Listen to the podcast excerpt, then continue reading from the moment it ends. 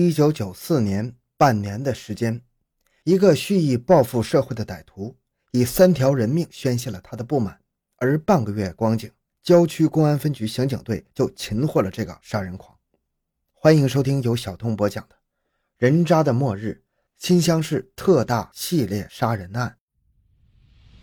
回到现场，寻找真相。小东讲故事系列专辑由喜马拉雅独家播出。新乡市郊区公安分局刑警队，一阵急促的电话铃声骤然响起。“喂，是郊区公安分局吗？机电专科学校东墙发现一具男尸，报警者是机电专科学校保卫科人员，保护现场，我们马上赶到。”放下电话，分局副局长刘月江果断下令。马上向市局指挥中心汇报，迅速与刑警大队取得联系。分局刑警一队及技术人员立即赶赴现场。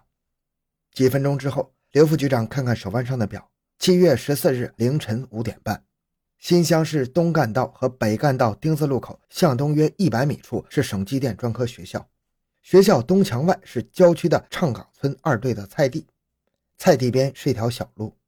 这天一早。前来晨练的群众发现了这具俯卧墙外的男尸，兵贵神速，接到报案二十分钟后，警方均已赶到现场。杀人现场惨不忍睹，死者位置呈头东脚西，头部被一大块水泥硬块压入泥地，搬开水泥硬块，只见脸部的血肉模糊，面目全非。死者身着背心裤头，经验师身上一共是九处刀伤。让人惊讶的是。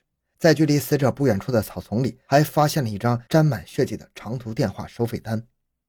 这是一起手段残忍、性质恶劣的杀人案件。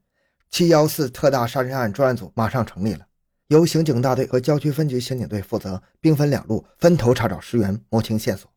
在摄氏三十多度的高温下，侦查员们开始了紧张的摸排工作。两天时间，警方一共排查了两个村庄、八个建筑工地、七个学校、六个工厂。五个居民区以及现场附近的各大小饭馆，然而没有发现重大线索。刑警大队会议室里，大家坐在一起分析，看着案上那张血迹斑斑的长话收费单，他们一致认定此单是查找尸源及其案情的重要线索。长途电话单表明电话是打往郑州的，经过邮电局联系核实，确认此单开出单位是北干道二中附近的一个公用电话。十四日下午。警方查访到了公用电话主人皮某，得知十三日下午七点多，有一个三十多岁左右男子在此打郑州长途。据此基本认定，这个打电话的人就是被害人。在电信局内长话科，警察目不转睛地盯着屏幕，微机正在输出十三日下午七点到八点的长话通话记录，显示结果却令人非常意外：十三日下午七点到八点，没人用这个电话给郑州打过长途。这就奇怪了，不由得让人陷入沉思。长话单上明明写着郑州长途，难道是？来不及犹豫，迅速再次找到公用电话主人皮某。皮某仔细回忆后说，他当时并不清楚电话究竟是打往何处的。打电话者说是郑州长途，而且要求开收费单。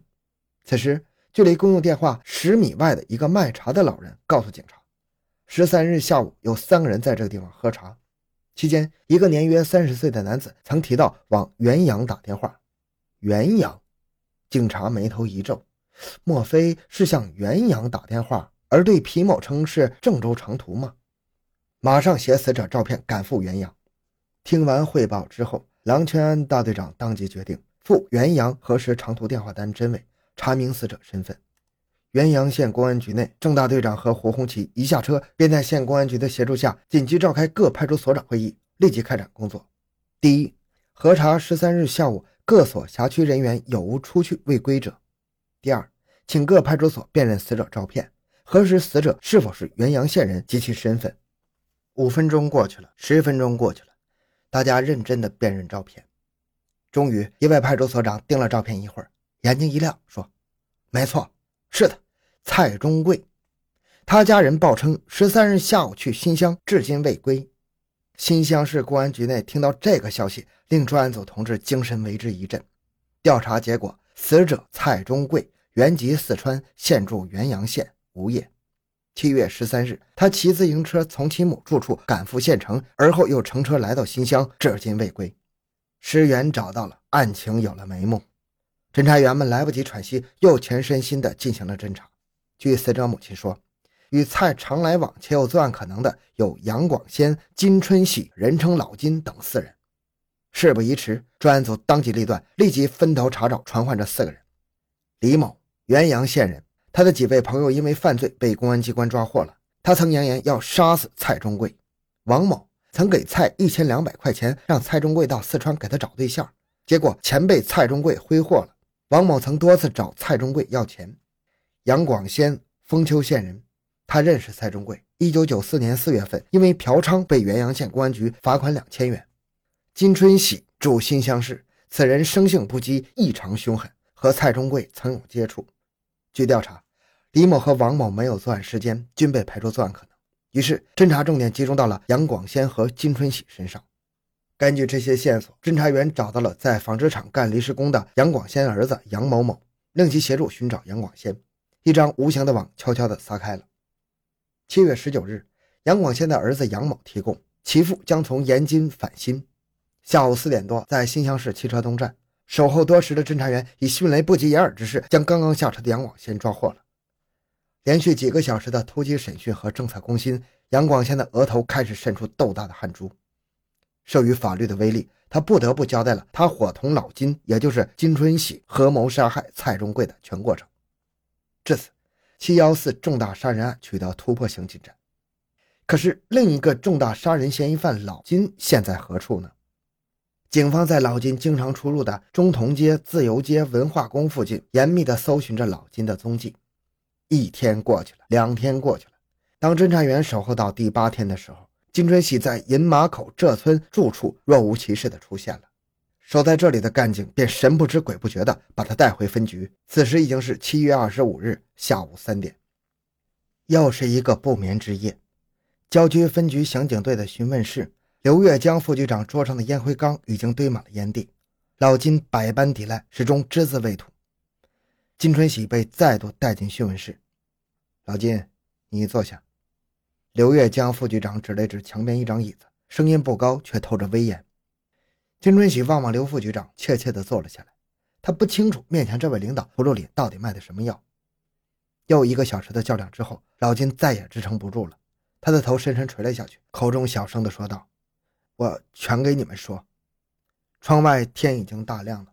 一夜未曾合眼的侦查员们这时睡意全无，人犯的口供被迅速记下。你知道你犯的是什么罪吗？知道，因为我杀了蔡忠贵。金春喜，人称老金，四十七岁，小学文化，现住新乡市银马口新村六排三号，在新乡市自由路以卖旧衣服为生。说起他，在自由路一带混的人几乎都知道他。一九七四年。他因为盗窃被判处有期徒刑十三年，在狱中因为致他人重伤又被加刑四年。服狱期间，他妻子同他离婚，从此他的灵魂彻底发生了畸变，深深地埋下了报复社会的念头。一九九一年，他刑满释放之后，来到新乡淘金。他在自由路靠卖旧衣服维持生计，说是旧衣服，实则是来路不明的赃物。老金生性凶残，心狠手毒。案发前还曾花过八百元购买了一支土造手枪。来新乡不久，老尤在自由市场结识了同操此业的杨广先。这个人称老杨的杨广先，盗窃、嫖娼、拐卖人口，无恶不作。两人臭味相投，一拍即合，开始了合伙盗窃生涯。他们先是在元阳、丰丘等地盗窃数头牲口，加上百辆自行车、三轮车，在低价处理后分掉赃款，以此牟利。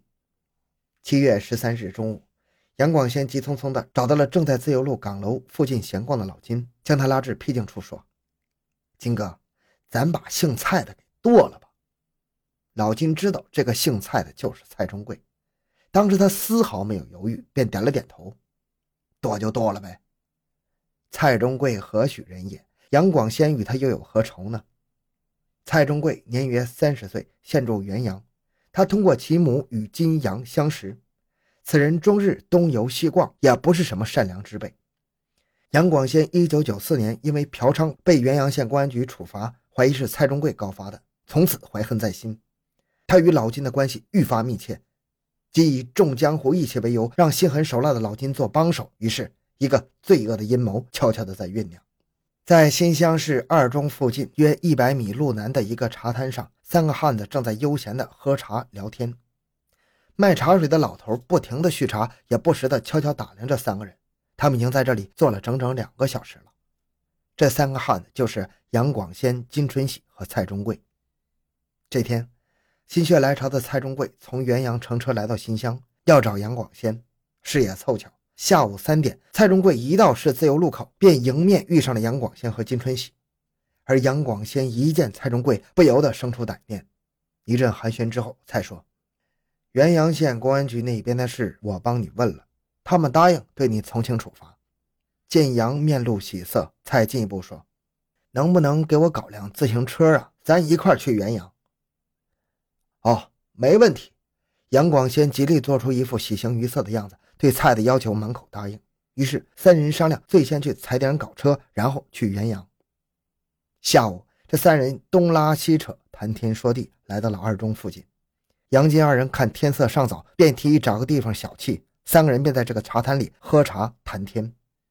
过了一会儿，老金悄悄地朝老杨耳语几句，老杨心领神会地离开了。当老杨又骑着自行车赶回的时候，已经是晚上八点左右了。卖茶水的老头正在忙碌着收摊。老金从老杨的眼神里明白，杨已经选好了杀人的地点。夜幕降临时，郊外机电专科学校墙外的小路上，一前一后走来两个人，另一个人是骑着自行车紧随其后。当行至唱岗二队蔡地一个机井时，蔡对金和杨说要解手，便跨过机井朝墙根走去。这时，金和杨迅速交换一下眼色。